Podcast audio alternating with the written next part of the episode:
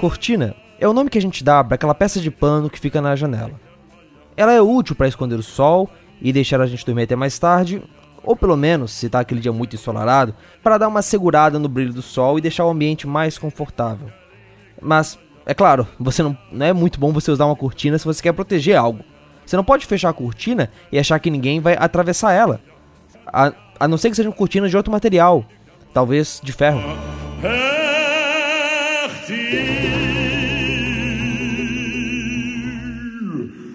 Quando acabou a Segunda Guerra Mundial, o mundo estava dividido ao meio, e quem não estivesse de um lado ou do outro era convidado, ou talvez a palavra seja coagido, a achar um lado.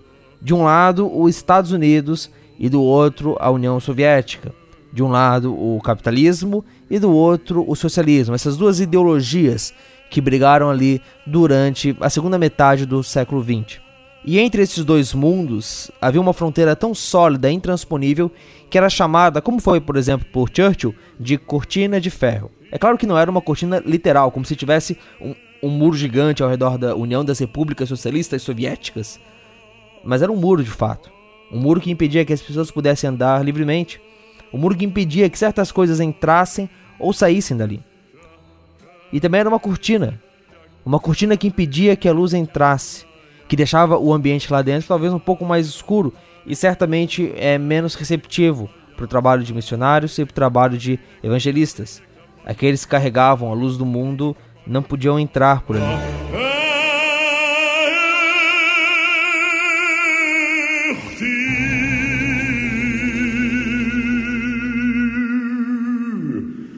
Ok, a gente já falou de geopolítica, já falou de missionários, mas dizem que o assunto também muito importante na Copa do Mundo é o futebol. Pra gente não deixar passar esse assunto em branco, nós entrevistamos Marcos Grava, diretor de Atletas de Cristo aqui no Brasil. E ele explica um pouco pra gente a relação entre os atletas e o futebol. Como é que é para um atleta dar o seu testemunho e qual que é o apoio que os atletas podem receber de organizações como Atletas de Cristo? E até que ponto o esporte pode ser usado para chegar a lugares que não seriam alcançados de outra forma?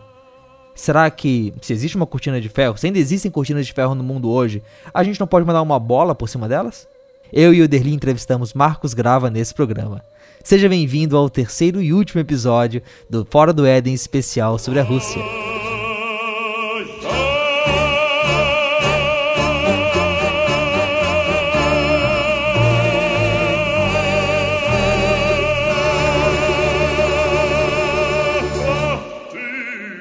Está no ar o Fora do Éden.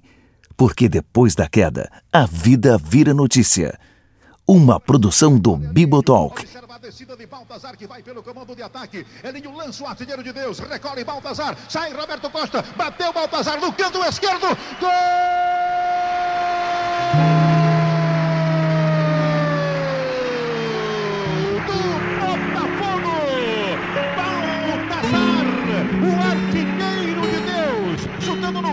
Esquerdo de Roberto Costa.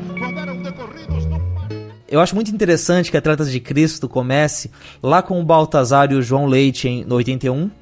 E logo depois a gente tem ali o Alex Dias Ribeiro. Ou seja, tem dois irmãos que receberam músicas do Janires aí na, no início de Atletas de, de Cristo, né? É, e também é curioso porque, olhando para o Alex Dias Ribeiro, a gente vê que não é um jogador de futebol. E num país onde é, a sessão de esporte do jornal podia ser chamada de sessão de futebol, isso é bem, é bem significativo.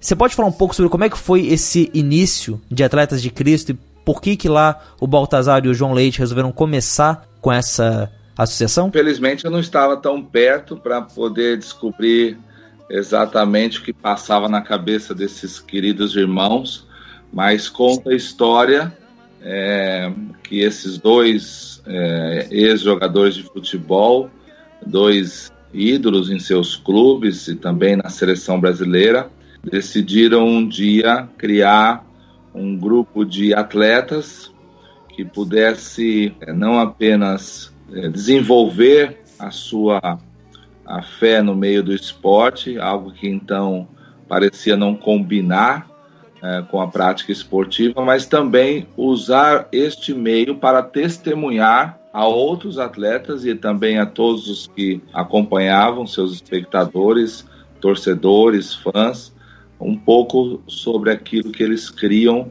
um pouco sobre a fé cristã. É importante ressaltar que no primeiro encontro eles eram em cinco, não apenas os dois, mas até mesmo a esposa do João Leite, Eliana Leite, que também foi atleta e no caso de voleibol, jogou pela seleção brasileira, também participou, inclusive o nome Atletas de Cristo foi sugerido pela, pela Eliana, foi ela que criativamente sugeriu esse nome, né? Então, o início é, se deu com esses cinco atletas, é, mas depois, por conta dessa projeção no meio do esporte, tanto do Baltazar como do João Leite, acabou que o futebol se tornou por muitos anos aí o carro-chefe e ainda hoje, depois de 35 anos, continua sendo o local onde nós vemos a mensagem do Evangelho, o testemunho dos atletas de Cristo disseminando com maior velocidade. Mas é importante ressaltar que desde a época do próprio Alex Dias Ribeiro, que foi diretor dos Atletas de Cristo por mais de 20 anos, e agora nos últimos cinco com a minha presidência, ambos atletas é, que não foram do futebol, o Alex foi piloto de Fórmula 1 e eu fui jogador, jogador de handball. Nesse caso, nós conseguimos levar um pouco mais do ministério a outras esferas e modalidades esportivas e assim ampliando um pouco mais o espectro aí é, desse universo esportivo é, no meio do evangelho, não apenas restrito ao futebol. Como é que foi a, a sua entrada no, nos Atletas de Cristo? E como era mais ou menos ser evangélico nessa época em que o senhor entrou para, para a organização, ou mesmo antes um pouco? Olha, eu devo a minha conversão e sou muito grato a Deus pela honra de se tornar presidente do ministério que me levou a Cristo. Eu, nos anos 80, especificamente ali 85, 86, estava começando a minha carreira esportiva, ainda era um garoto de 16, 17 anos. Eu, então, frequentava muito a casa de um tio vizinho ali onde eu morava, na cidade de Santo André. Um dia, na casa desse meu tio, havia uma revista sobre, é, sobre a fé cristã e na revista eu encontrei o testemunho de um então atleta de Cristo, um jogador de futebol do São Paulo, o volante Márcio Araújo. Hoje um pastor, é, já aposentado há muito tempo, mas que naquela época era um jogador de destaque ali na equipe do São Paulo. E o testemunho dele estava naquela revista e me chamou muito a atenção porque eu estava começando a minha carreira esportiva e eu tinha um, um temor, um certo interesse pelas coisas é, do alto, pela fé, mas não conhecia muito em, em detalhes. Mas quando eu vi aquela reportagem, ela saltou aos meus olhos essa combinação aí quase perfeita entre o esporte e o, a fé cristã. Eu digo quase perfeito porque até o mesmo próprio apóstolo Paulo, escrevendo a Timóteo, usa a referência do atleta como um modelo, né, para que a fé seja seguida, né? Ele usa tanto o modelo do soldado como o do atleta. E eu então imediatamente entrei em contato com esse ministério aquela época tudo feito pelo correio tradicional, né, por carta, e eles foram muito sensíveis. Alguém ali dentro foi um instrumento de Deus, percebendo a, ali a falta de direção, de orientação que eu tinha naquele momento, me encorajou a procurar uma igreja é, cristã, evangélica, uma igreja que tivesse a Bíblia como regra de fé, e também me orientou é, a como entregar a minha vida para Jesus Cristo. E eu fiz exatamente da maneira como o Senhor nos orienta na Sua palavra. Entrei no meu quarto, fechei a porta e, seguindo aquele modelo é, de oração, entreguei ali com certeza a minha vida ao Senhor. E aí, apesar de continuar ainda alguns anos poucos, sem um acompanhamento, um discipulado devido. Pouco tempo depois, o próprio Espírito de Deus me conduziu até a igreja, que até hoje eu estou é, é, frequentando, e ali eu tive o privilégio, vejam bem, de chegando nessa igreja encontrar há 30 anos atrás um, um contexto próprio do meu interesse. Era um ministério esportivo muito raro naquela época. E ali então eu fui discipulado, ali eu tive o interesse em conviver com aqueles colegas, aqueles irmãos que também praticavam esporte. Hoje é mais comum você ver isso em muitas igrejas, grandes ou pequenas, mas naquela época era muito difícil. O Senhor me levou ao lugar certo, porque sabia que a minha paixão pelo esporte precisaria de alguma forma encontrar um eco dentro de uma igreja cristã. Era muito difícil para nós convivermos fora da igreja, especialmente no meio esportivo. Eu era o único cristão no meu time e tentava ali testemunhar, compartilhar a minha fé, mas é, apesar de respeitado pelos colegas, dificilmente ouvia alguma alguma bronca ou alguma uh, uma graça ou algum, alguma piada, mas é, a gente percebia uma certa resistência no coração de muitos deles, mas ainda assim não cabe a nós convencer a pessoa, mas a nossa missão e a de qualquer atleta de Cristo é testemunhar, compartilhar a sua fé e deixar com que Deus faça os resultados. E é curioso isso porque a gente olha lá, né, poxa, é 81, eles começando com atletas de Cristo, é muito antes da explosão evangélica que ia acontecer ali no final dos anos 80 e durante os anos 90, né?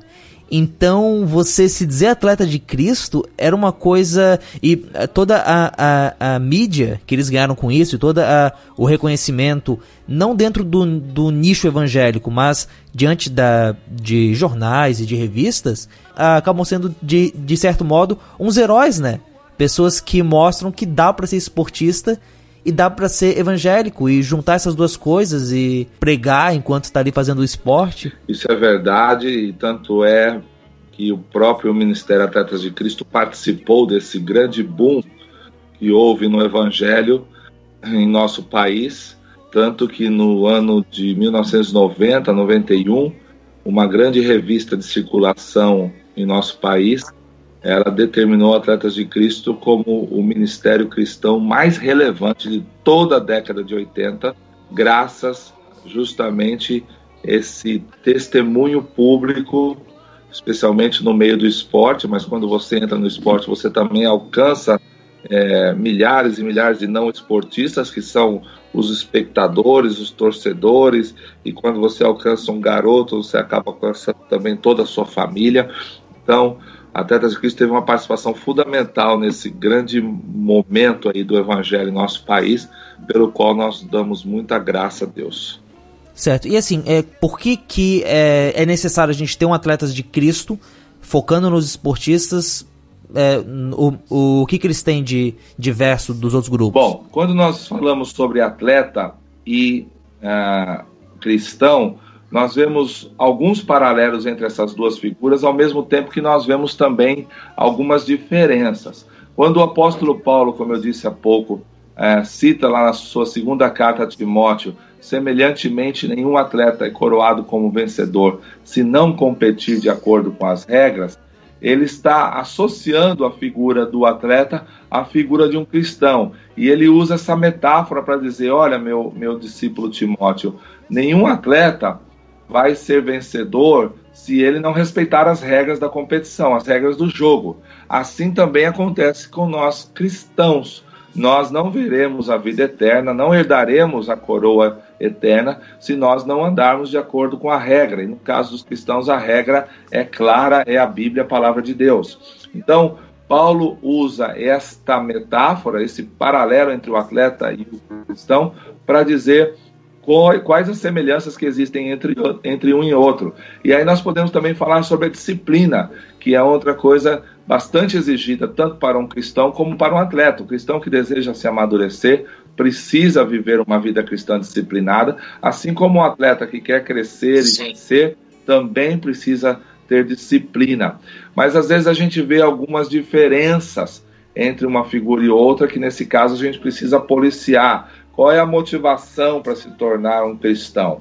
A motivação é a de agradar a Deus em primeiro lugar, não a si próprio, não o interesse, por mais que hoje nós tenhamos um evangelho aí é, um pouco deturpado, né? E um evangelho muitas vezes em alguns lugares mais parecido com um programa de autoajuda, o verdadeiro evangelho é aquele que não garante um bem-estar aqui, mas nos diz que o melhor ainda está por vir. Então, um atleta muitas vezes não tem essa devida motivação. São, são inúmeras as razões que levam alguém a se tornar um atleta e tentar ser o melhor.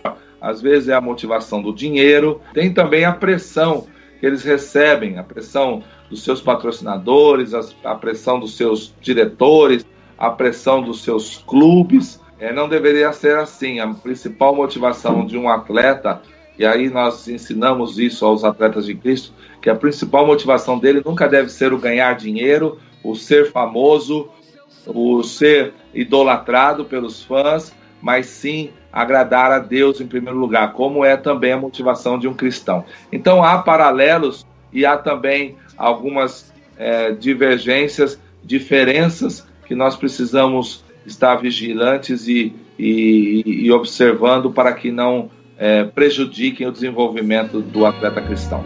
É o artilheiro de Deus.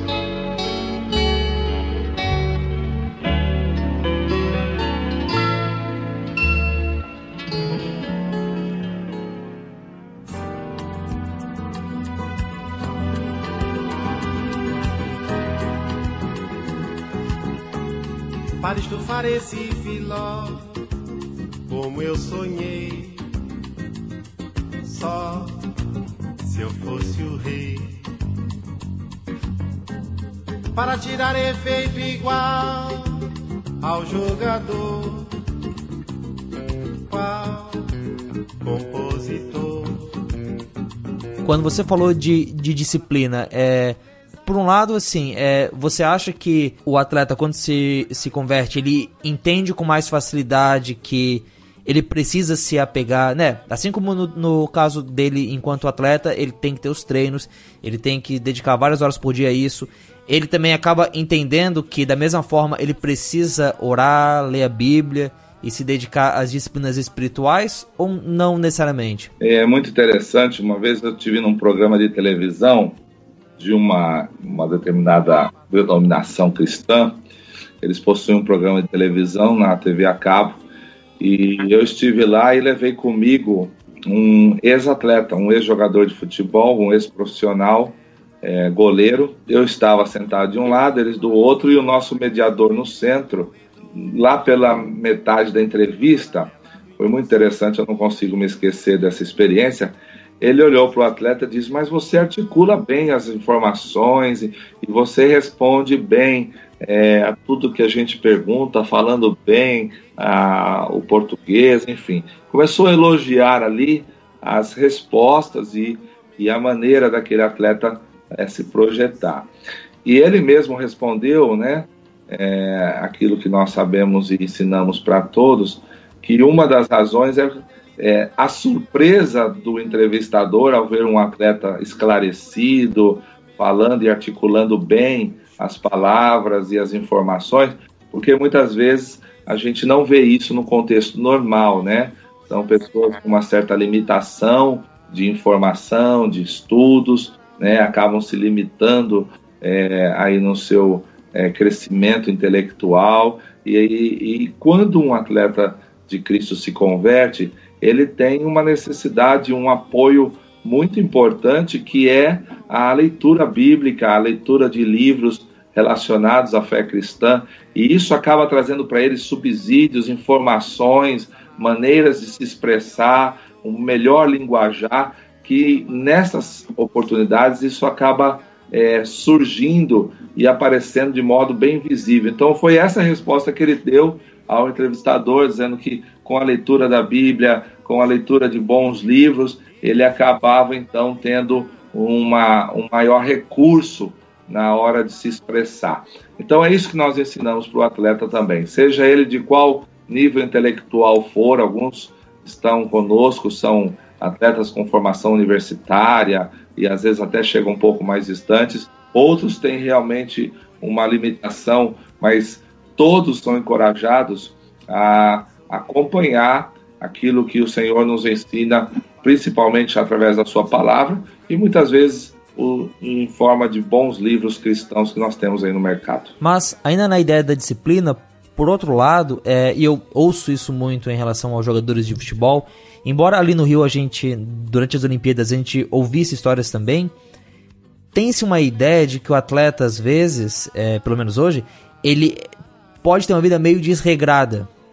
Né? Ele pode. Bom, a gente tem aí. É, não, não que isso necessariamente seja bom para ele, mas a gente tem os, os muitos casos dos jogadores de futebol que, que, que acabam faltando treino uh, porque passaram a noite em festa, é, ou que tem problema com mulheres, com bebida, com, com drogas.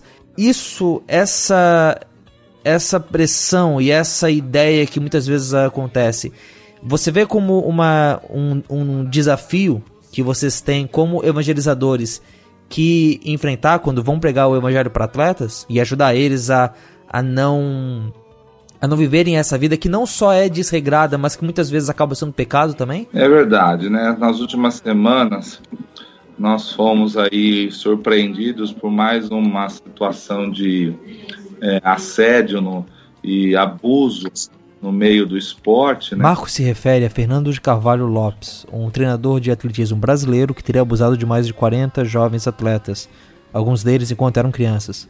O caso estourou no final de abril de 2018. Eu tive a oportunidade de pessoalmente conviver, conhecer aquele treinador.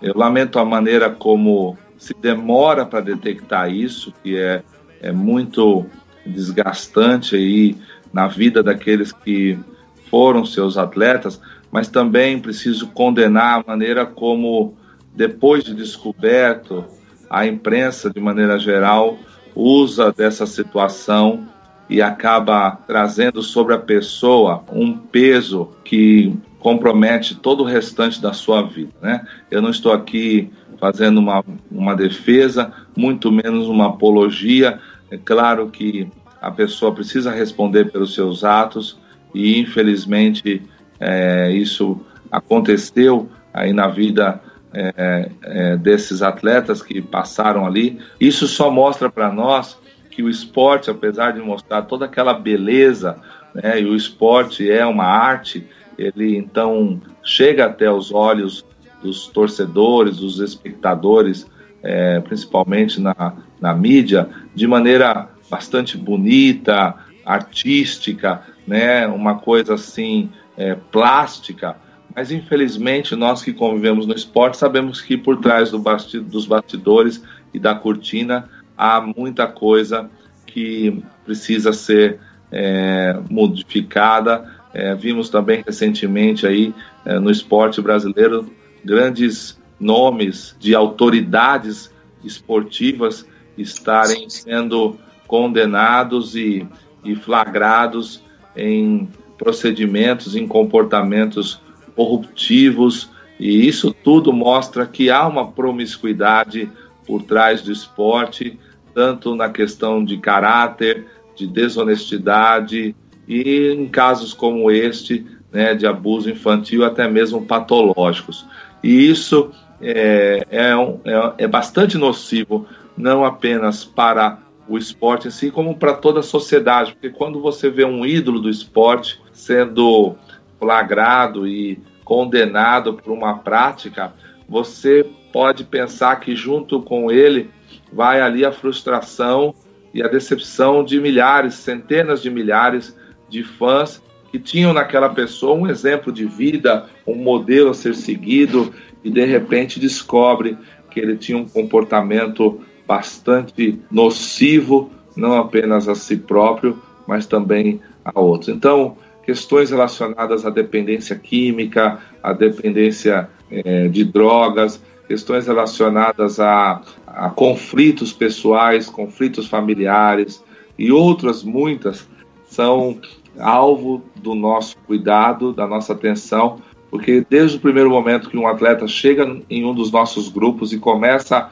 a estudar a palavra de Deus, ali ele começa a ser confrontado com esses valores que para muitos deles é muito normal. Um atleta depois de, de uma competição, depois de um jogo, ele ter ali o seu momento de prazer, de, de sair para beber com os amigos, às vezes longe da família, ter ali alguns casos extraconjugais, mas nós reprovamos esse comportamento, entendemos que o atleta tem que ser longe de casa, a mesma pessoa que ele é dentro de casa, se comportando de maneira adequada e fiel aos seus valores e aos seus princípios. Mané para de para mané, para de para pagão, para Pelé e canhoteiro.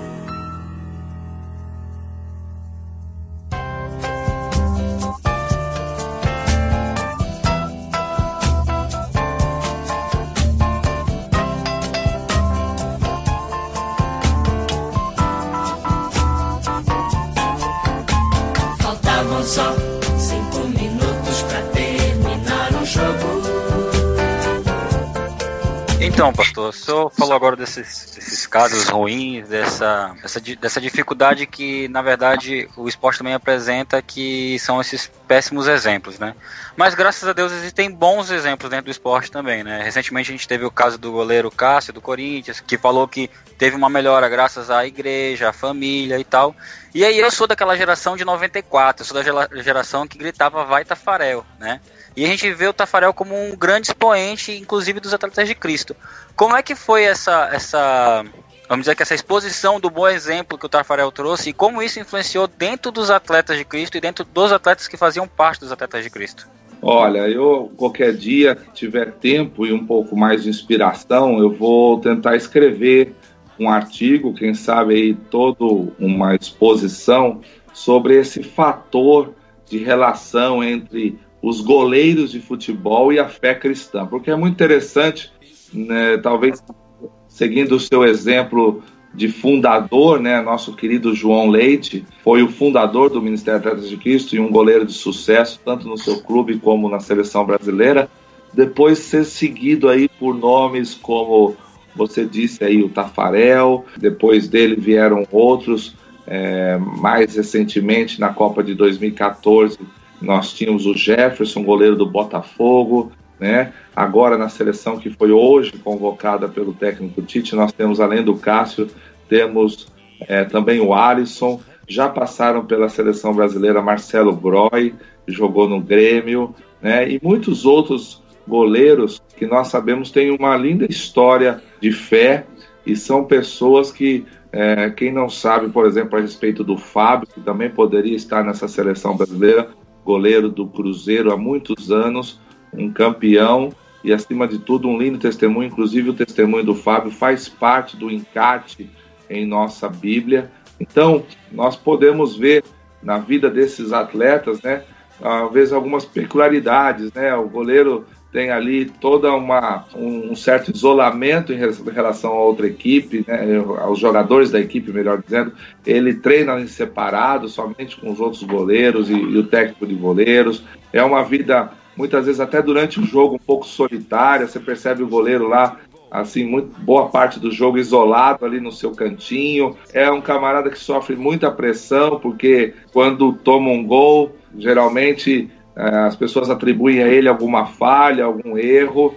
É, é bastante difícil a função de um goleiro de futebol profissional. Talvez tenha uma relação direta aí que nós precisávamos pesquisar, entrevistar alguns deles, mas por isso nós damos graças a Deus, somos muito gratos ao Senhor por uma geração aí de goleiros que foram se sucedendo no ministério e nesses 35 anos aí nós podemos ver diversos deles é, não apenas se achegando à fé cristã, mas também testemunhando, né? compartilhando pessoas que não negam a sua fé e sempre que possível dado a eles a oportunidade, testemunham. E assim, para uma igreja deve ser curioso receber um atleta, principalmente se alguém de tanto renome. Como é que Atletas de Cristo ajuda nesse processo? 35 anos atrás, quando Atletas de Cristo começou o seu ministério, era muito raro você encontrar uma igreja no Brasil é, pronta, preparada para receber a figura de um atleta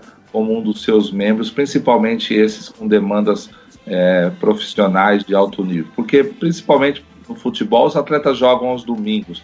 Então, os domingos eles estão concentrados ou estão em atividade, e não ir à igreja quase nenhum domingo do ano era motivo de praticamente não fazer parte do hall de membros. Então, as igrejas.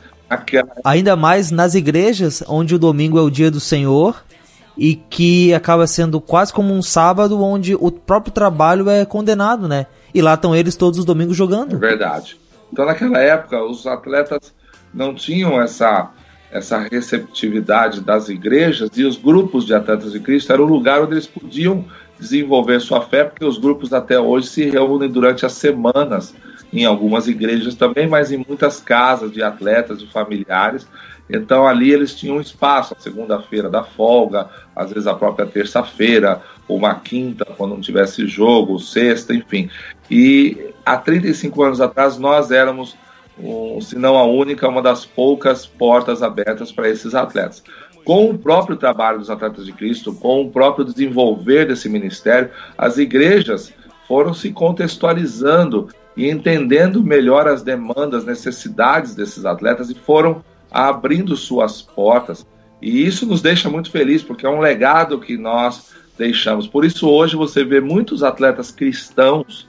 É, é, tem um determinado programa de televisão que oferece ao atleta que marca o número de gols ali no final de semana a oportunidade de escolher uma música, né? E a gente vê quantos deles ali escolhendo músicas cristãs, porque nós sabemos são atletas relacionados com com a fé, com a igreja, mas que não fazem diretamente parte é, do Ministério Atletas de Cristo, mas é, sem dúvida alguma, um legado bonito e abençoado desse ministério. São 35 anos ensinando não apenas os atletas, mas principalmente as igrejas, como melhor recebê-los, acompanhá-los e discipulá-los. E voltando ali para 94, tinha alguma orientação dos atletas é, falarem que eram cristãos ou que faziam parte de atletas de Cristo? Sim, naquele momento e ainda hoje, nós nunca deixamos para o atleta a ideia, a motivação de falar do Ministério Atletas de Cristo, de vestir a camisa do Ministério de Atletas de Cristo. Muito pelo contrário,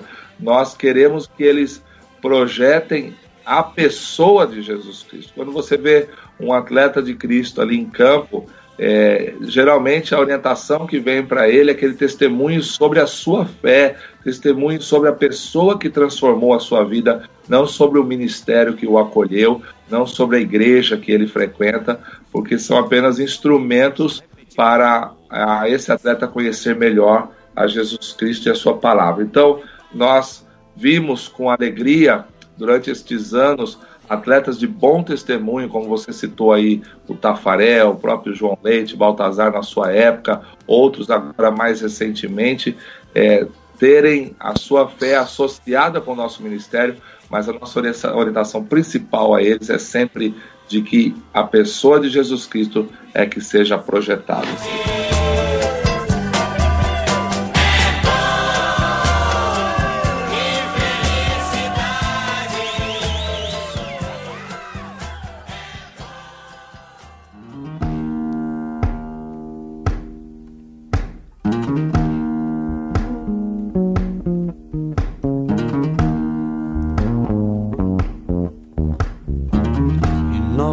Novamente ele chegou com inspiração,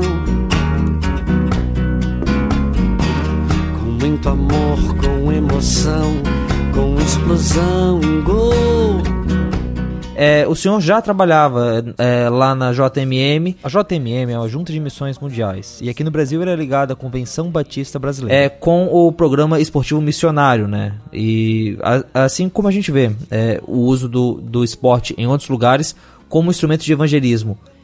De que forma você vê que isso funciona, que o esporte pode abrir portas tanto dentro do país quanto fora? Olha, isso aí é minha praia, então me permita ah, me alongar um pouco mais a resposta, porque foi por conta disso que hoje eu me tornei pastor e também alguém integralmente no ministério.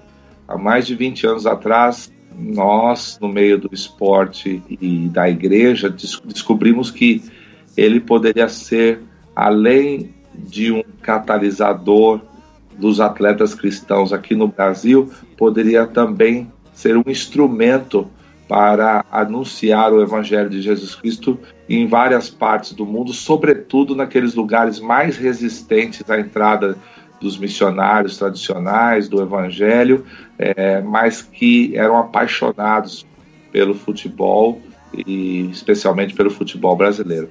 Foi assim que nós começamos já em 97 a encaminhar atletas, treinadores, equipes de futebol para diversos países do mundo, sobretudo aqueles mais resistentes e fechados, para que esses atletas pudessem de alguma forma, na evidência que eles ocupam no meio da sociedade daqueles países, apesar de resistentes ao evangelho, estavam sobremodo abertos para a presença de um atleta, de um treinador e de uma equipe de jogadores brasileiros. Então, com muita alegria, nós vimos esta semente se desenvolver e hoje, 20 anos depois, nós nos alegramos também como mais um legado aí dos atletas de Cristo, saber que em várias partes do mundo, claro, não podemos citar por uma questão de segurança deles e também daqueles que eles têm alcançado, nós podemos ver em vários lugares fechados para o evangelho a presença de missionários, treinadores, técnicos de futebol e também atletas que estão ali testemunhando. Esses dias mesmo eu recebi um pedido de oração de um treinador de futebol que está em um determinado país onde as igrejas têm sofrido uma certa perseguição e pedindo então pela segurança dele, da sua família e também é, do, da própria população cristã naquele país por conta dessa perseguição. E nós vemos como ele está ali desenvolvendo seu trabalho, quando na verdade muitos outros missionários têm inúmeras dificuldades para adentrar e depois que entram para também desenvolver seu projeto ministerial, mas para atletas técnicos, treinadores de futebol, a porta se abre e de maneira escandalosa. Estamos enviando mais uma treinadora de futebol para um outro país que teve todos os recursos para a sua viagem, para a estadia dela e para a permanência dela ali pagos pela própria organização que a convidou naquele país. Isso nós vemos com muita dificuldade acontecer na vida de qualquer outro missionário. Não apenas ter a porta aberta para entrar, mas ainda ter todos os seus gastos e todo o seu sustento garantido é, por alguma organização, porque simplesmente ela é uma técnica de futebol. Então, é, sem dúvida alguma, eu posso dizer para você com bastante clareza: o esporte é uma das ferramentas missionárias mais relevantes do nosso tempo. A ideia é como nós somos brasileiros e nós temos o futebol e as pessoas a, a, associam que do Brasil vai, vai vir um bom futebol, a, a facilidade para chegar lá e dizer nós vamos aqui fazer um jogo é, ou nós vamos trabalhar aqui e com isso abrir as portas para o evangelho. Tem algum testemunho que o irmão pode contar que representa isso? Olha, são muitos, mas um antigo que eu nunca me esqueço foi de um missionário do esporte é, que foi enviado para um determinado país desses é, resistentes, bastante fechado lá na região da Ásia, Europa, ali, Ásia Central, melhor dizendo, e quando ele chegou nesse país, né, a primeira coisa que ele fez foi tentar se aculturar. Todo bom missionário começa a tentar se adaptar ao novo contexto, ele e sua família. Então ele, acompanhado de um intérprete, foi conhecer ali o mercado central ali naquela cidade que ele estava, estaria morando. E quando ele chegou na, no mercado, era um lugar assim onde normalmente não chegavam muitos turistas, né? as pessoas, pela fisionomia dele, já perceberam que ele não era um local, né? E então perguntaram para ele de onde você veio. E ele respondeu: Eu sou brasileiro. E as pessoas não acreditavam que estavam ali na frente de um brasileiro. E então arrumaram um jeito dele provar que ele de fato era brasileiro. E trouxeram uma bola de futebol. E ele, felizmente, conhecia bem do assunto, né? Porque é, antes de ser missionário tinha sido jogador de futebol Então, quando jogaram a bola para ele, dominou ali sem nenhuma dificuldade. E diante de toda a habilidade dele, então perguntaram: o que, que você veio fazer aqui? E ele disse: Eu estou aqui para abrir uma escola de futebol. Mas foi ali mesmo no mercado que trataram de arrumar cadeira, mesa e instantaneamente ali as primeiras pessoas começaram a se inscrever na escola de futebol desse missionário. Algumas vezes a gente pode acreditar que uma história dessa é meio é, é, é, fantasiada, né? E ilusória, mas eu sou testemunha pessoal disso, porque nos lugares que eu fui, eu presenciei esse mesmo interesse, essa mesma paixão, e muitas vezes eu não podia naquele lugar dizer que era um missionário, porque eu corria risco, as pessoas que estavam ao meu redor corriam risco, mas como treinador de futebol, eh, as pessoas se aproximavam com um enorme interesse, estavam prontas para ouvir tudo que eu tinha para dizer, inclusive alguma coisa além da esfera esportiva. E a gente pode falar de igrejas que nasceram desses trabalhos aí? Bom, eu tenho dois que eu me lembro no momento. Um é, é do nosso querido é, Jorginho, um desses modelos de atletas de Cristo, campeão do mundo em 94, hoje um treinador de futebol de sucesso, que mantém o seu testemunho público, que em primeiro lugar na vida dele é a fé em Jesus Cristo, antes mesmo da sua paixão pelo futebol. E o Jorge, quando jogou na Alemanha, foi um grande ídolo lá no futebol alemão.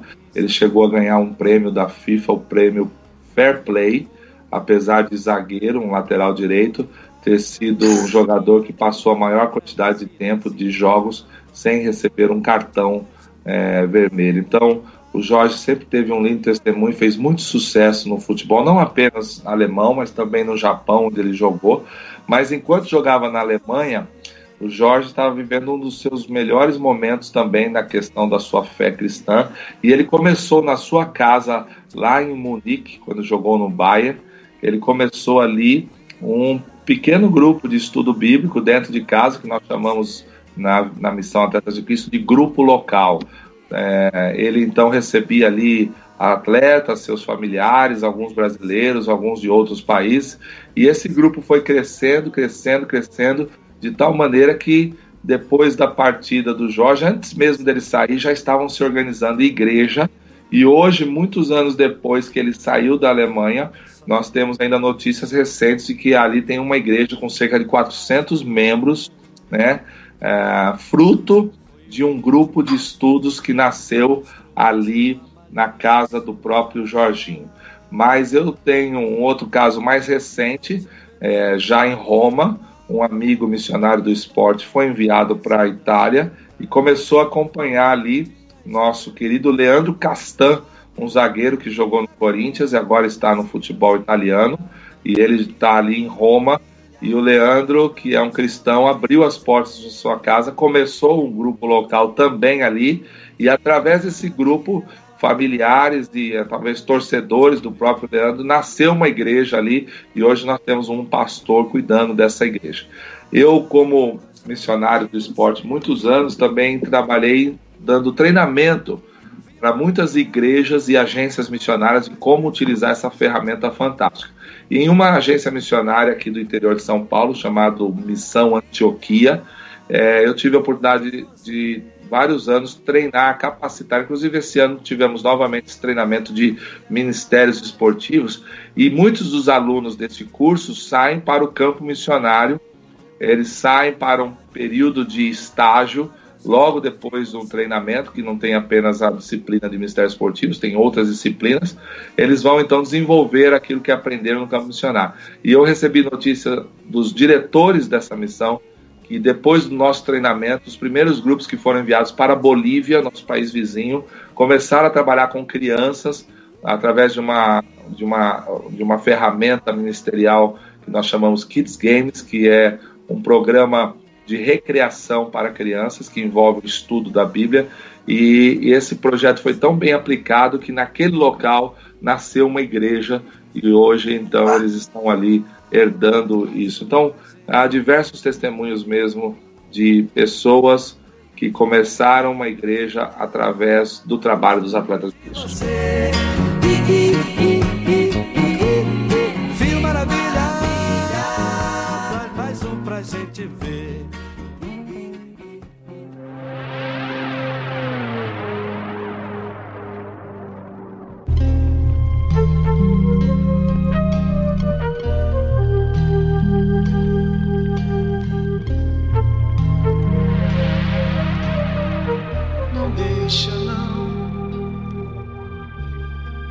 a tristeza fazer pole position no seu coração, menino.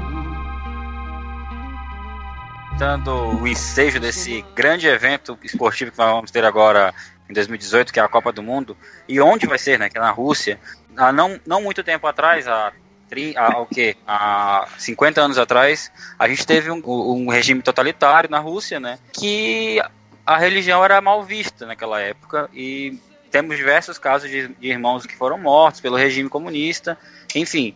No Brasil a gente tem muitas histórias sobre isso. O senhor conhece alguma história, algum caso de que o esporte conseguiu quebrar essa a cortina de a cortina de ferro e conseguir implantar uma igreja ou um trabalho missionário naquela época? Bom, aquele primeiro testemunho de um atleta cristão foi justamente uma das ex-repúblicas soviéticas, né? Uma das 15 ex-repúblicas soviéticas, ah, já um país, eh, na época que ele foi, já depois da quebra ali é, do, da cortina de ferro, então, mas ainda a herança desse período de, de perseguição, né, é, de fechamento para a entrada do evangelho, esse atleta teve é, a oportunidade de abrir essa escola de futebol. Nós sabemos de outros que estão desenvolvendo também o Ministério Esportivo nesses lugares, mas sempre de maneira bastante cuidadosa, discreta, sigilosa, conta ainda de uma velada, mais presente é, perseguição religiosa. Inclusive agora mesmo na Copa do Mundo, é, notícias vêm da Rússia dizendo que o governo russo estará bastante é, sensível e, e, e a busca de pessoas que aproveitem este evento para de alguma forma disseminar a fé. Então há uma preocupação aí muito grande de diversos ministérios, organizações missionárias como a nossa, é, de irem para a Rússia neste período, justamente por conta aí da dificuldade do trabalho que vai ser feito. Sim, é, e até é, tem aquele caso, e nisso a FIFA acaba sendo diferente do COI, de que nessa ideia de tornar o futebol um produto melhor e até de ganhar espaço nos países árabes, é, tem tido é, até al algumas sanções aos jogadores que, por exemplo, tiram a camisa e embaixo tem uma mensagem cristã, né? É, o, o que acaba também atrapalhando não só quem está fora do campo, mas quem está dentro, a dar uma declaração religiosa, não, uma de, de, declaração que seria evangelística. Bom, nesse caso nós temos dois aspectos e a outra área que eu também me aprofundei bastante pelo, por ocasião das últimas Copas do Mundo, como presidente dos Atletas de Cristo, tive que me posicionar publicamente sobre isso. É, eu entendo o lado do clube, eu também trabalhei em clubes durante muitos anos, como membro de comissão técnica, e nós entendemos que para um clube é, sobreviver hoje, especialmente no Brasil, é muito difícil. Eles dependem muitas vezes de patrocinadores. Você ter uma ideia, a, a rentabilidade dos clubes através das bilheterias dos estádios é muito pequena é, em relação ao restante daquilo que eles é, arrecadam através dos direitos de transmissão, dos patrocinadores e muitas vezes da venda dos seus atletas. Neste caso, nós entendemos que dentro de jogo, o momento em que um atleta faz um gol e toda a atenção, não apenas das pessoas, mas da mídia está focalizado nele, tirar a camisa ali para mostrar uma camiseta de baixo com alguma expressão, seja religiosa ou até mesmo pessoal, é bastante é, é, inoportuno para o clube, porque aquele é o momento em que o patrocinador que paga as contas do clube, inclusive o salário dos jogadores, está em evidência. Nós entendemos isso e a isso nós respeitamos e apoiamos né, essa decisão das confederações. O atleta não deve tirar a camiseta. É, nós temos visto isso nos jogos de futebol, o jogador que tira a camisa depois de um gol, ele é punido com cartão amarelo. A isso nós respeitamos. O que nós não podemos concordar é com o cerceamento da, do direito de expressão da sua fé a todo atleta quando entrevistado, é, como acontece infelizmente por alguns clubes. Nós temos acompanhado os atletas de Cristo que estão em vários clubes e eles relatam esse abuso de algumas autoridades, tanto do clube, diretores, técnicos, como também das confederações, que tentam cercear o direito dos atletas de testemunharem a sua fé. Ah, isso é bastante triste, saber que em pleno século XXI nós ainda temos essa perseguição, né? E que isso é algo contrário à Declaração Universal dos Direitos Humanos, da qual o Brasil é signatário.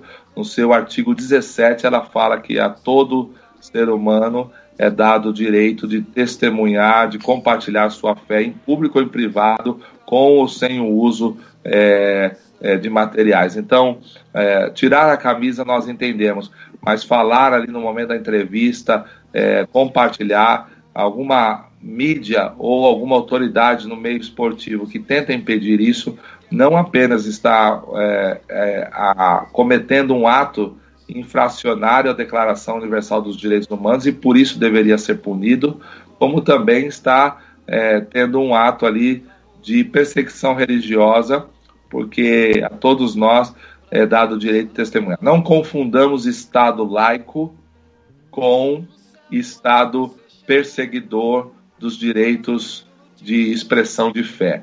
O Estado brasileiro é um Estado laico, ou seja, ele não deve legislar, ele não deve regulamentar as coisas relacionadas à fé. Isso que significa Estado laico.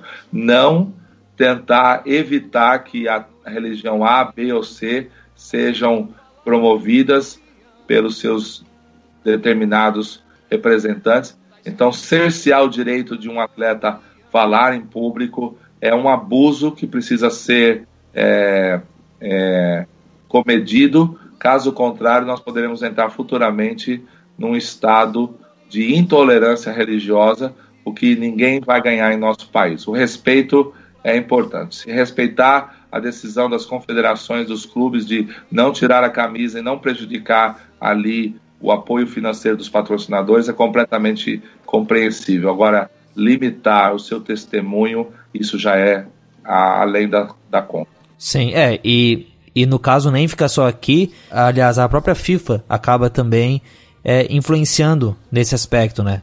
De lá fora nas, nas competições. Desculpa te interromper, mas sobre isso eu tenho algo é, interessante que eu me esqueci de falar e peço perdão pela interrupção.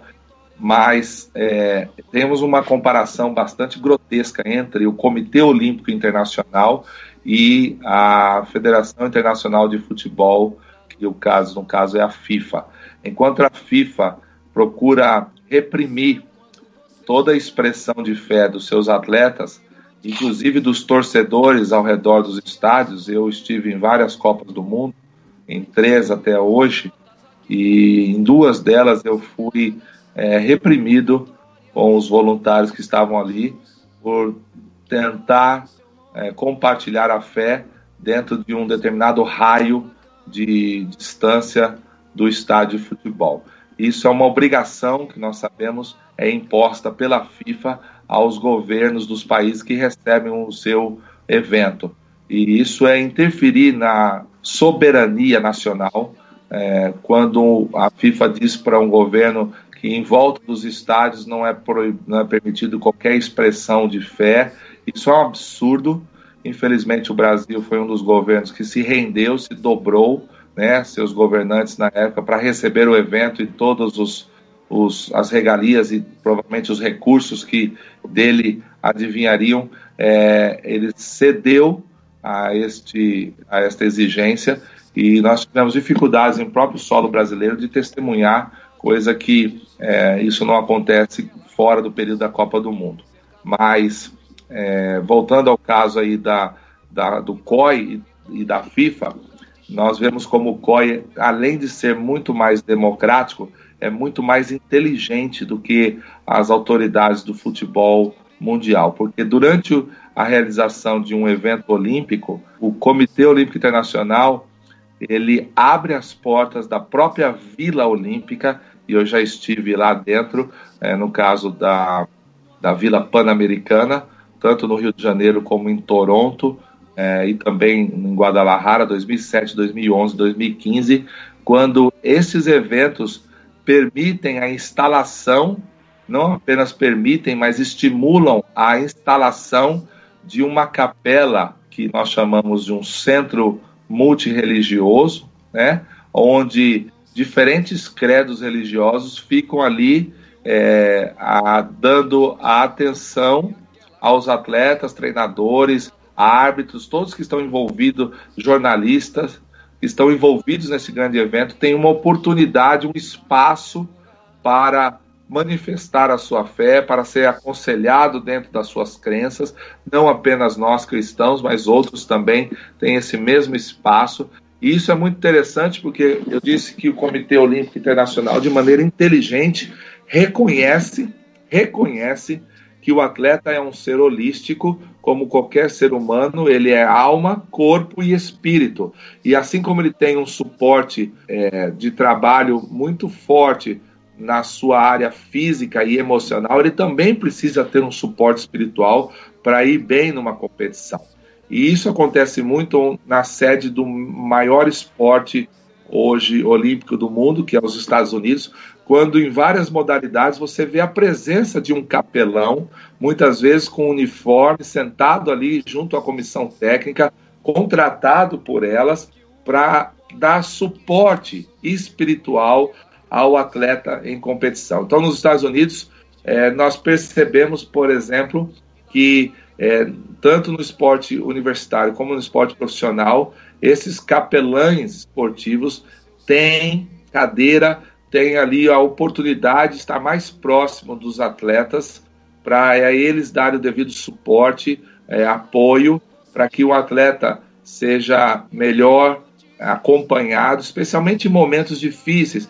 Pessoas pensam que atletas não vivem lutos, não vivem derrotas pessoais, não vivem divórcios nos relacionamentos, não vivem conflitos familiares, não vivem é, crises, depressão, dependência né, química muitas vezes. Então as pessoas têm o costume de olhar um atleta na televisão e o ver sorrindo, vitorioso e pensa que ele é um ser acima dessas lutas e dificuldades, quando na verdade ao contrário, eles estão mais suscetíveis a muitas delas por conta da sua fragilidade é, e de tudo que envolve o meio esportivo. Ou seja, um atleta precisa de um suporte também na área espiritual. E aí os grandes organismos internacionais, sobretudo o Comitê Olímpico Internacional e também ah, algumas confederações de esportes nos Estados Unidos entendem dessa necessidade e abrem a porta para a participação é, desse profissional. Aqui no Brasil, ao contrário disso, nós vimos uma intolerância religiosa é, grotesca, muitas vezes ignorante, de alguns clubes, diretores, de confederações também que fecham a porta à presença do capelão, achando que a presença dele ali é, é apenas um proselitismo religioso, quando na verdade é a mesma figura. Eu já entrei várias vezes num hospital, em UTIs inclusive, para orar, visitar pessoas que estavam precisando, há capelania militar, há, inclusive são profissionais contratados, há capelania também no aspecto prisional, nós temos capelania no aspecto é, escolar, agora crescendo muito no Brasil, mas no meio do esporte nós vemos essa ignorância por parte de muitos diretores de clube e de confederações que não permite a presença de uma pessoa que está ali para dar um suporte espiritual. Está escrito a palavra campeão.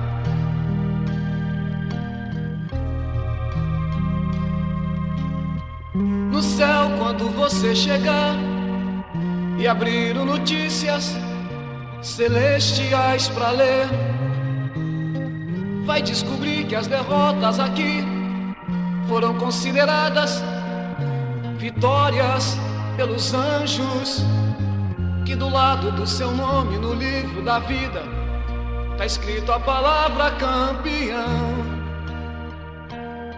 Oh, oh, tá escrito a palavra campeão. Tá escrito a palavra campeão. Oh, oh, tá escrito a palavra campeão. Brasil está vazio na tarde de domingo, né? É. Olha o sambão aqui, é o país do futebol. Bom, a gente falou antes sobre né, os bons testemunhos é, e como que eles ajudam, como que eles motivam, mas é, também fruto do, da explosão evangélica nos últimos anos, a gente vê muitos casos de um testemunho dúbio, para não dizer ruim, né? É, eu me lembro que há uns anos atrás tinha todo aquele caso da mídia cobrindo o Kaká por ele tá, por ele ser o jogador que ia se guardar pro casamento e tudo mais. E dali, uh, e junto com isso tinha também o Pato, que se dizia evangélico, mas que o pessoal perguntava para ele: Poxa, mas você também é desse que vai se guardar tal? E ele falava: Olha, não é muito, eu, eu não sou evangélico como o, o Kaká, assim. E recentemente a gente teve também o caso que infelizmente é bem emblemático, que foi do Neymar. É, em uma hora tá vestindo ali, lá nas Olimpíadas, a faixa de 100% Jesus e da outra tá brigando com a torcida, né?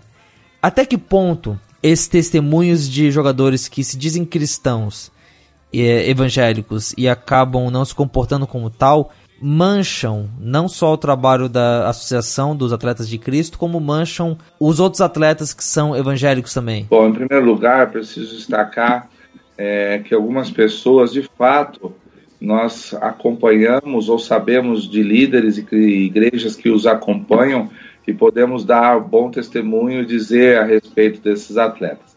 Em outros casos, é muito comum alguém chegar e simplesmente se autodenominar evangélico, porque foi frequentou alguma igreja aí por algumas vezes, ou mesmo está começando a ser acompanhado por algum líder cristão, mas na verdade ele não tem a determinada é, maturidade necessária a apresentar um testemunho público condizente com os valores da nossa fé. Então, eu desconheço, por exemplo, essa relação do pato com a fé cristã. É, em Atletas de Cristo nunca é, vimos isso é, ou soubemos, e de fato o comportamento dele também não, não, não, não, não condizia com os nossos valores, né? Então, é, acompanhamos de perto a situação do Kaká e muitas vezes testemunhamos ah, com alegria a respeito daquilo que o Senhor estava fazendo na vida dele. É, mais recentemente, também vimos um certo lamento é, o final do seu casamento, ah, pelo qual nós lamentamos muito, mas tudo isso nos faz entender uma coisa. Primeiro, um atleta de Cristo, assim como qualquer cristão, ele não está imune a, a falhar e a pecar. Nós pensamos muitas vezes que, por ser um líder cristão, um pastor, um grande nome de referência no meio do evangelho, é, as pessoas estão imunes a caírem, né? E contra isso, a própria palavra de Deus nos adverte, dizendo aqueles que pensam. É interessante como uma palavra pode mudar todo o sentido, né? Aqueles que pensam estar de pé, cuidado que não caiam, né?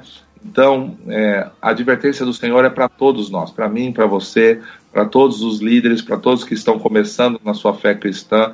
É importante nós vigiarmos e estarmos cuidadosos com relação ao pecado, porque a qualquer momento podemos ser nós mesmos vítimas de uma queda e com isso comprometer o testemunho não apenas nosso, mas o testemunho também da organização, da igreja da qual nós fazemos parte.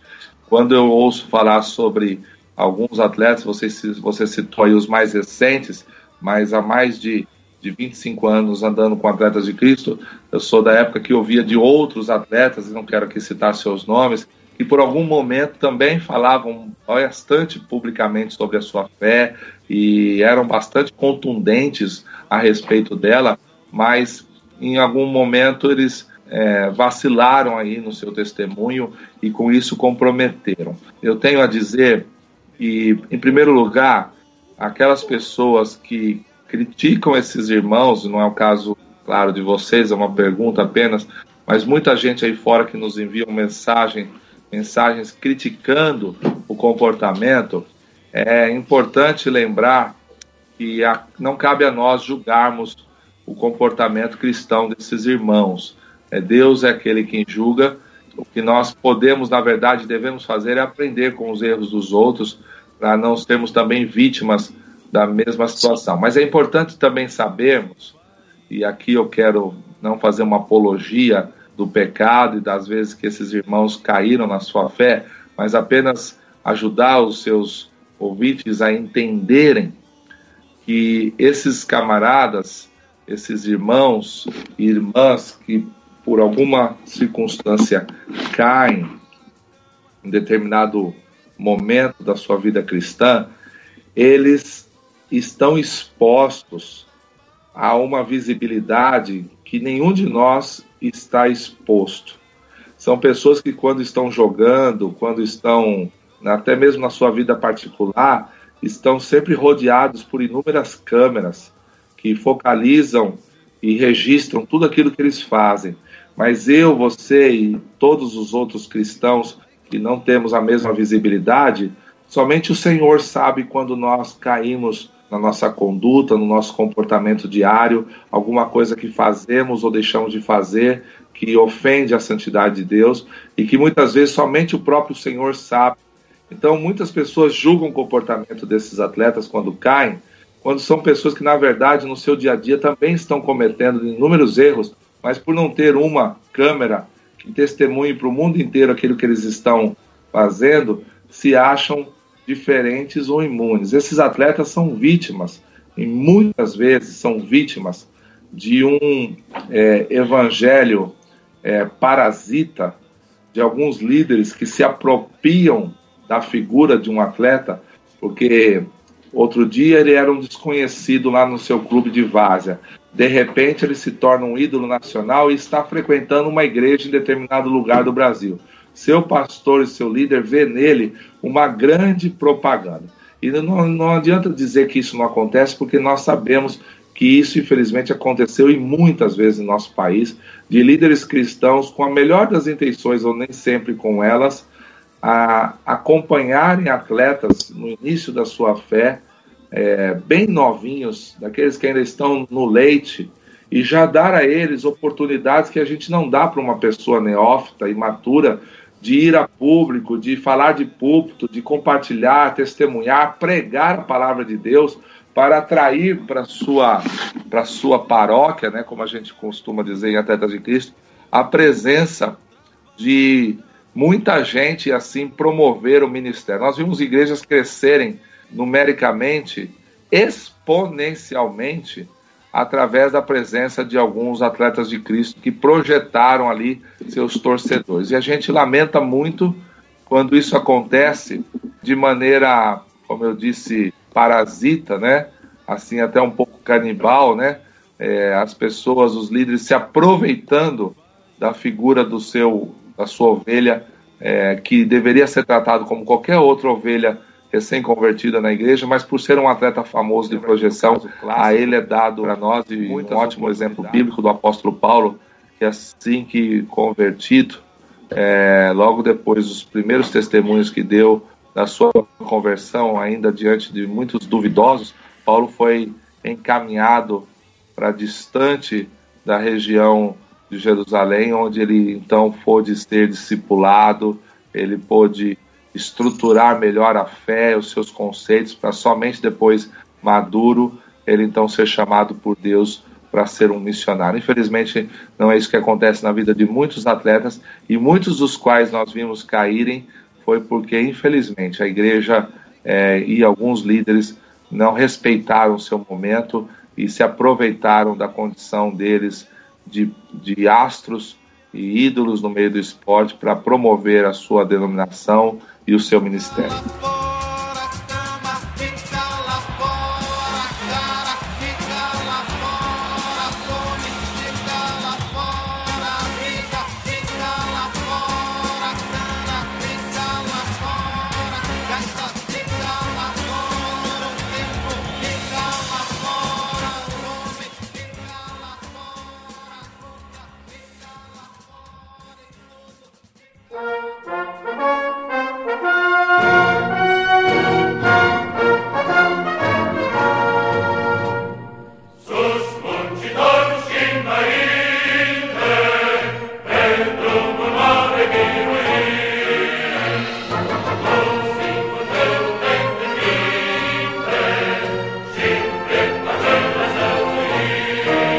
E é assim, venerável ouvinte, que a gente chega ao fim desse terceiro capítulo do episódio especial sobre Rússia aqui do Fora do Éden. É, bom, eu espero que você tenha gostado dele, é, que, os, que, os, testemunhos, que as ideias que foram colocadas aqui, ou mesmo a análise política do Felipe Figueiredo lá no primeiro programa ajudem você. E se você chegou aqui e você ainda não ouviu os outros, dá tempo, dá uma olhada lá que vale a pena para poder entender melhor né, qual é a relação da Rússia com a fé, é, a questão toda da União Soviética e como é que eram os irmãos indo para lá. E nesse episódio que você acabou de ouvir, né, como que as missões e uh, o futebol interagem. Mas assim a gente termina essa série. Semana que vem a gente volta com o programa 50, que é, sendo um número redondo, sendo um número especial, é, espere. Aliás, semana que vem não, daqui a 15 dias, espere pelo novo programa do Fora do L. Nesses recadinhos de fim do programa, tem a vaquinha da Silvana, a gente falou um pouco dela no último programa. Silvana tá indo, a Silvana lá do lado a lado, e que já participou do Fora do Éden, já participou do Ibotalk. Ela tá indo no, no final de, desse mês lá para Amazônia, junto com alguns irmãos que vão fazer um trabalho com os ribeirinhos. Né? Se você quer saber mais sobre isso, tem um link, você pode entrar no bit.ly barra Amazônia 2018, mas tem também um link aqui na descrição e você pode entrar lá, ver como é que é e fazer a sua contribuição. Além disso, se você quiser, uh, se sobrar o dinheiro da sua ajuda para Silvana, e se você quiser ajudar a manter esse trabalho aqui do Fora do Éden, ajudar ele a seguir em frente, ajude a gente no catarse.me barra Fora do Éden. É o nosso catarse, essa assinatura, essa ajuda que a gente abre para o pessoal poder, aqueles que estiverem dispostos, cooperarem com a gente. Vai lá, faça como o Davi Ben Youssef, o Giovanni Luz e o Daniel Nogueira, que já estão ajudando a gente. A gente, além de receber o nosso agradecimento, além de ter o nome falado aqui no começo, pelo menos enquanto a gente não tiver centenas de pessoas ajudando, que vai atrapalhar bastante. Mas, além disso, as pessoas também ganham acesso a, ao calendário do Fora do Éden, a saber o que, que vai ter aí pela frente e também as edições acabam saindo antes lá assim que elas estiverem prontas. Por exemplo, quando saiu o primeiro episódio desse daqui, os outros dois já estavam lá para o pessoal ouvir, só clicar ali no, no, no Telegram ou baixar no computador. Então, se você quer e se isso não vai te atrapalhar em outras coisas, vá lá e ajude o Fora do Eden a seguir em frente. Para você falar com a gente, você pode mandar e-mail por fora do Eden@bibotalk.com. É o nosso e-mail, você manda lá quem mandou e-mail pra gente esses dias foi o Renato Aroca, que é pastor e ele trabalha lá em Gaúcha do Norte, no Mato Grosso. E mais um testemunho bem interessante de como é que ele se identificou com aquilo que o Pedro Sortica falou no último programa, o fato de pregar o evangelho no interior do Brasil. Uma história bem legal. Então, se você quiser falar com a gente, se você tem algum comentário, se tem alguma dúvida, ou se tem algum erro que a gente cometeu aí e a gente pode corrigir num próximo programa, manda e-mail pra gente que a gente conversa lá. Você também pode falar com a gente pelos comentários do site, eles estão ali, é fácil. Às vezes exige o cadastro no Discos, mas você pode em, entrar com o login do Google e acho que até do Facebook também, então não é tão difícil assim. E, claro, tem um grupo do Telegram do Fora do Éden, que é esse espaço onde o pessoal ultimamente tem discutido só Copa. É, se você é, vai ter o jogo do Brasil agora na sexta-feira, se você está ouvindo na data de publicação desse programa, dá para entrar lá e ver os comentários e os memes que o pessoal rapidamente coloca ali. E também dá para falar com a gente fazer as suas colocações e comentar os programas. Vale a pena. E se você está ouvindo isso, eu não preciso te ensinar como é que se escuta no podcast, mas eu talvez possa te mostrar de que jeito você pode fazer isso mais fácil. Você pode entrar lá no site bibotalk.com e baixar. Você também pode uh, assinar a gente usando um, um, aplicativo de leitor de RSS. Eu sempre recomendo o Castbox, mas algumas semanas o Google lançou também o Google Podcast. Ele tem algumas, ele não tem tantas funções quanto um Castbox tem ou Pocket Casts tem, que são aplicativos que o pessoal usa mais mas uh, ele é prático e ele é fácil e ele é leve. Então, se você ainda está baixando e colocando lá no, no reprodutor de música para tocar, dá uma chance para ele que eu acho que você vai gostar. E claro, se você tem iOS, você já tem aí no seu aplicativo, no seu celular, o aplicativo Podcasts da própria Apple. Ele também tem ali suas li limitações, mas já funciona aí. É só entrar nesses aí, procurar por fora do Eden e baixar a gente, clicar na maçã verde. Além disso, a gente também está no Deezer. Então, se você tem o Deezer, você pode colocar ali e ouvir a gente, é, ouvir todos os programas do catálogo do Fora do Éden aí no conforto do seu celular.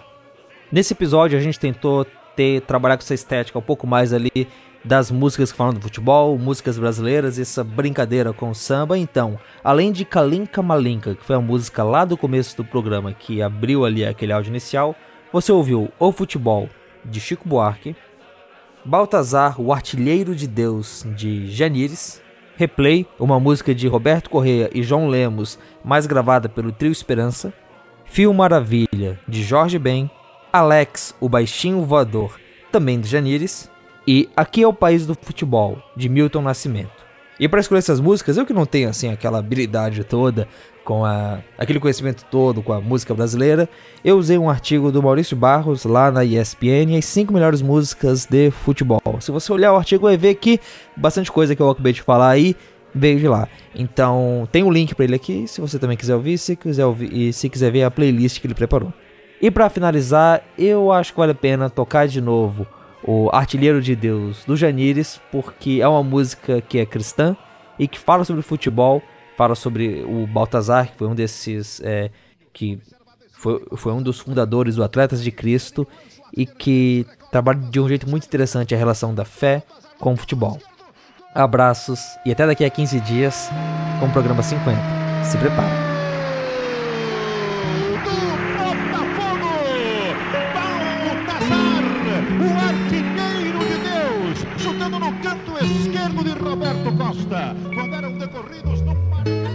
Amigo, meu pequeno amigo,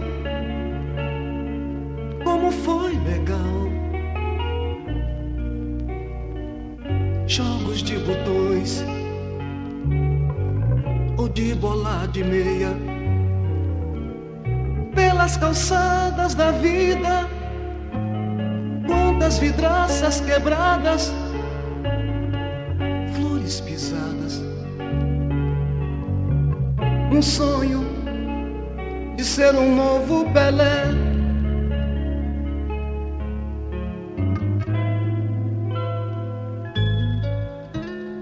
Quantas bolas como notas no colégio foram tiradas por não saber a matéria por estar jogando aquela pelada.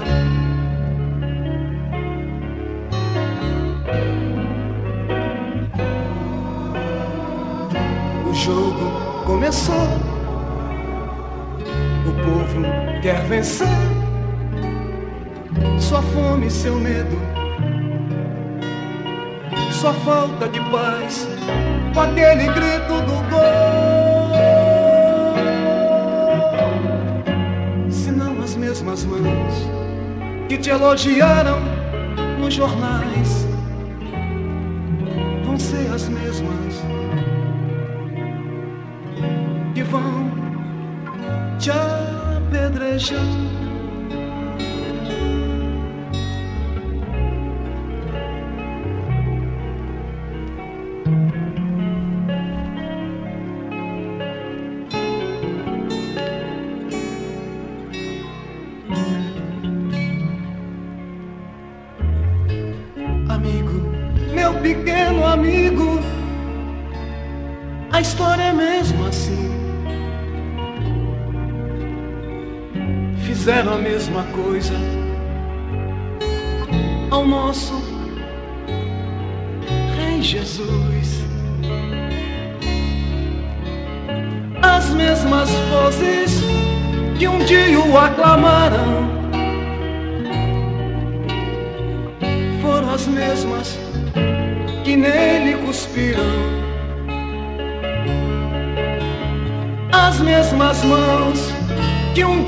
O aplaudiram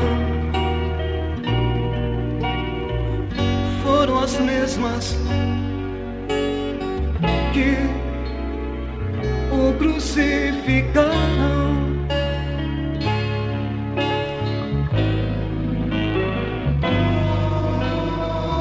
Você já conseguiu aquele gol de placa?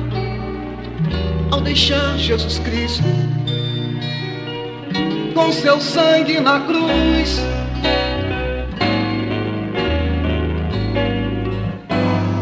Comprar o passe do seu coração um time mais que vencedor.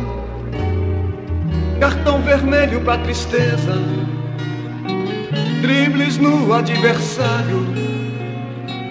Você é o artilheiro de Deus.